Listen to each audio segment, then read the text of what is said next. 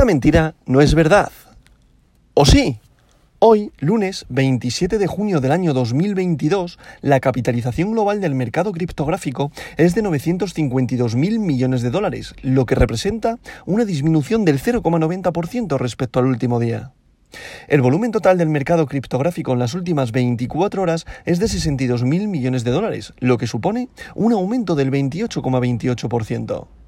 El volumen total en DeFi, DeFi, finanzas descentralizadas, es actualmente de 5.000 millones de dólares, lo que representa el 8,45% del volumen total de 24 horas del mercado cripto. El volumen de todas las monedas estables, recordad aquellas criptomonedas que podéis escuchar o leer como stablecoins, son a, su volumen en estos momentos las 8 y 12 de la mañana, horario de España, es ahora de 56.000 millones de dólares, lo que representa el 89,31% del volumen total de 24 horas del mercado cripto. Recordad que las tipologías de stablecoins son aquellas criptomonedas que son paridad a una moneda fiat. En este caso, en este podcast, yo comento aquellas criptomonedas que son paridad al dólar. Por ejemplo, un Tether es igual a un dólar, un DAI es igual a un dólar, un USDC es igual a un dólar. Esta tipología de criptomonedas es, es esta que acabamos de comentar. El precio de Bitcoin también en estos momentos es de 21.201,12 dólares por unidad monetaria y el dominio de Bitcoin es actualmente del 42,48%, lo que hace que sea prácticamente igual que el día de ayer y Ethereum está ahora mismo en un 15,50 perdón, en un 15,50% sí de dominio también. Lo que hace que entre las dos al final estemos hablando de un dominio del 58% de todo el mercado. Vuelvo a repetirme como en el día de ayer. Al final esto en qué se traduce? En que cuando Bitcoin tiene movimientos al alza, hace que el resto de altcoins vayan al alza. ¿Por qué? Porque representa casi el 50%, casi el mercado. Eh, de todo el mercado, casi el 50% se lo lleva Bitcoin. Entonces, cuando tiene movimientos tirones a alza o tirones a la baja, el resto de altcoins no le queda más remedio que copiar ese movimiento debido a todo lo que representa dentro del mercado cripto, ¿vale?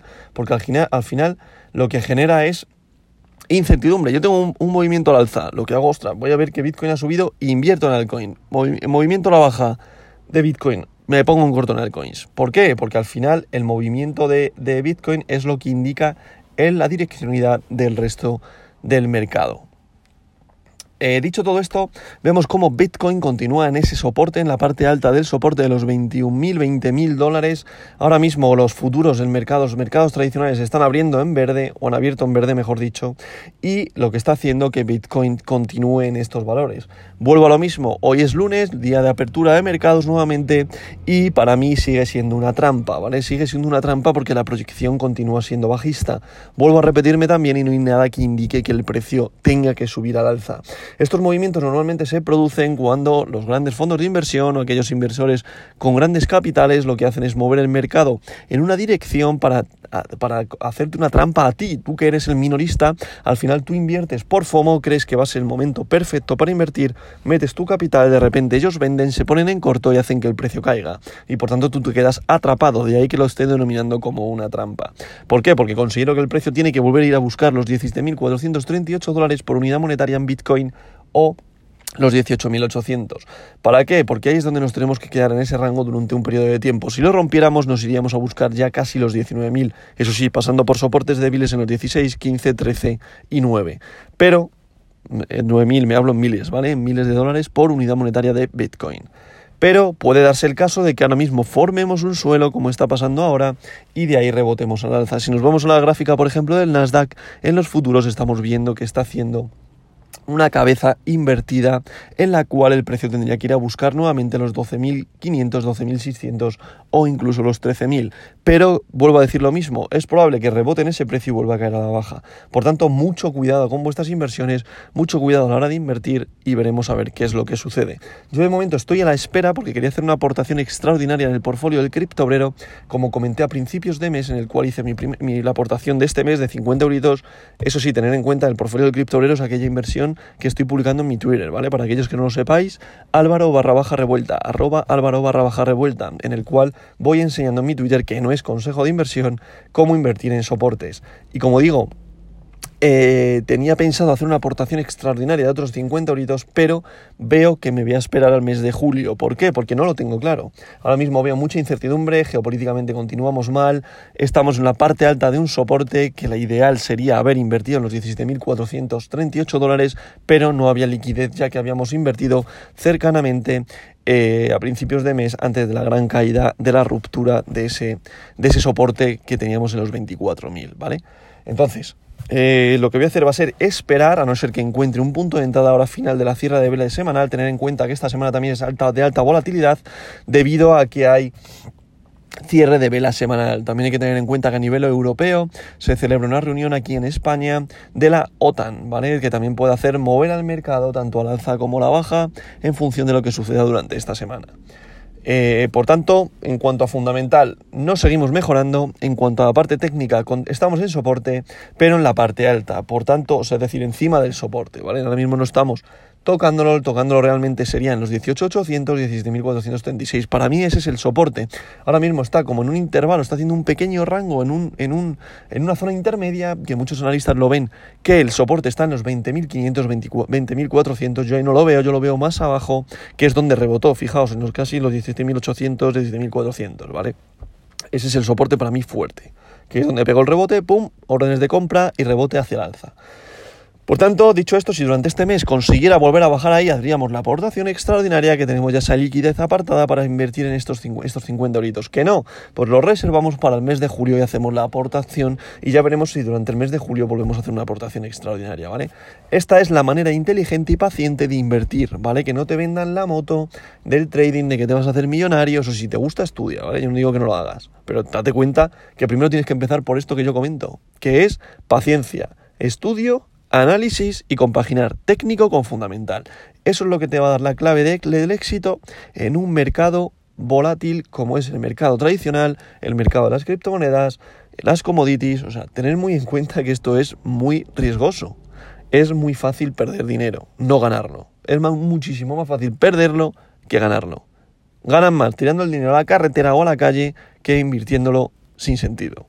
Por tanto, Dicho esto, como siempre digo, estudia, estudia, estudia. Con esto pasamos al top 10 de hoy, lunes 27 de junio del año 2022. En posición número 1 continúa el rey de las criptomonedas, Bitcoin, con un valor perdón, unitario por moneda de 21.206,92 dólares, lo que representa una pequeña caída de un 0,91% respecto al día de ayer. En posición número 2 se sitúa Ethereum con su, criptomoneda Ether con un valor unitario por moneda de 1.217,02 dólares, lo que representa una caída de un 1,45%. En posición número 3 se sitúa Tether USDT, recordad es una stablecoin, paridad al dólar. Posición número 4 para USDC, recordad es otra stablecoin, paridad al dólar. Posición número 5 para BNB, la criptomoneda del exchange Binance, Binance Coin, con un valor unitario por moneda de 237,87 dólares y con una caída respecto al día de ayer de un 0,36%. En posición número 6, Ripple XRP con un valor unitario por moneda de 0,36 dólares, lo que representa una caída de un 1,57% respecto al día de ayer. Posición número 7 para Boost BUSD que recupera esta séptima posición. Recordad, es una stablecoin, ha aumentado su capitalización de mercado, haciendo que Cardano ADA caiga a la posición número 8, que actualmente tiene un valor unitario por moneda de 0,49 dólares, lo que representa una caída de un 0,68% respecto al día de ayer. Y en posición número 9 se sitúa Solana con su criptomoneda Sol, con un valor unitario por moneda de 39,95 dólares, lo que representa una caída respecto al día de ayer de un 1,86%. Y atención, en la posición número 10 continúa Dogecoin, la meme coin, Dogecoin, el perrito, la criptomoneda del pueblo, con un valor unitario por moneda de 0,07689 dólares por unidad monetaria. Quiere ir a buscar, recuperar los 0,08 dólares. Atención, hay mucho FOMO con esta criptomoneda actualmente y tiene una subida de un 13,21%. Pero como siempre digo, las meme coin, aunque sea la criptomoneda del pueblo, igual que sube te baja. Por tanto, si entras ahora estarías cometiendo un error. En mi opinión personal, no es consejo de inversión. Si quieres acumular a futuro Dogecoin, una moneda que es inflacionaria, allá tú, yo no lo haría.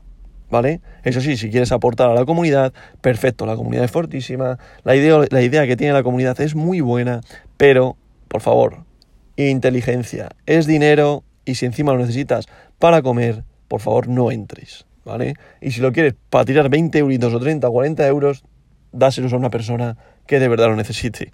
Porque entrar en esta criptomoneda, igual que sube, baja y unos porcentajes abismales, ¿vale? A no ser que tengas eh, noticias infundadas en que va a subir el precio, pues invierte. Al final no deja de ser una manera de tradear y de generar beneficios si eres bueno y tienes conocimientos del mercado y de este tipo de criptomoneda. Dicho esto, en posición número 11 estaría Polkadot, pisándole los talones a Dogecoin, aunque con estas subidas que ha tenido se ha distanciado bastante. Posición número 12 para DAI, posición número 13 para Tron, posición número 14 para Sivita Inu, que esta vez no está copiando los movimientos de Dogecoin, esto debido a que hay mucho FOMO con Elon Musk, etcétera, etcétera, etcétera, en cuanto a Dogecoin, ¿vale? Sivita Inu esta vez no lo ha copiado. Posición número 15 para Avalanche, posición número 16 para Leo, 17 en posición número 17 para WBTC, posición número 18 para Polygon, posición número 19 para Uniswaps, que ha conseguido adelantar y quitarse de esa posición número 20. Y en posición número 20, Litecoin, Litecoin, Litecoin. Dicho todo esto, mercado ahora, ahora, mismo en estos momentos prácticamente lineal, aunque si vemos un color, el color es rojo, ¿vale? Está viendo caída respecto a que nos estamos comparando con el cierre de vela del viernes, que el viernes al final el mercado se mantuvo lateral, pero sí que es cierto que los futuros, eh, Nasdaq, Standard Poor's cerraron bastante en verde con unas subidas brutales de un 3, un 2% aproximadamente, y ahora lo que está haciendo es corrigiendo ese mercado en los futuros y por tanto se está contrayendo haciendo que el mercado de las criptos esté bajando un pelín, ¿vale? Pero bueno, nada traumado, eh, no es traumático, es decir... Eh, hasta la apertura del mercado americano no vamos a saber qué dirección iría todo el precio, por tanto, día de volatilidad, día de apertura semanal, Vamos a ver cómo toma esta semana del precio, la direccionalidad del precio, perdón, y veremos la importancia de esta semana con el cierre de vela mensual del mes de junio. Por tanto, mucho cuidado. Para mí, de recordad, esto no es consejo de inversión, de momento no es punto de entrada, ¿vale? Por tanto, paciencia, vamos a esperar y momento de seguir estudiando, estudiando, estudiando y analizando el mercado. Una vez más, dicho esto, esta verdad de hoy no es mentira,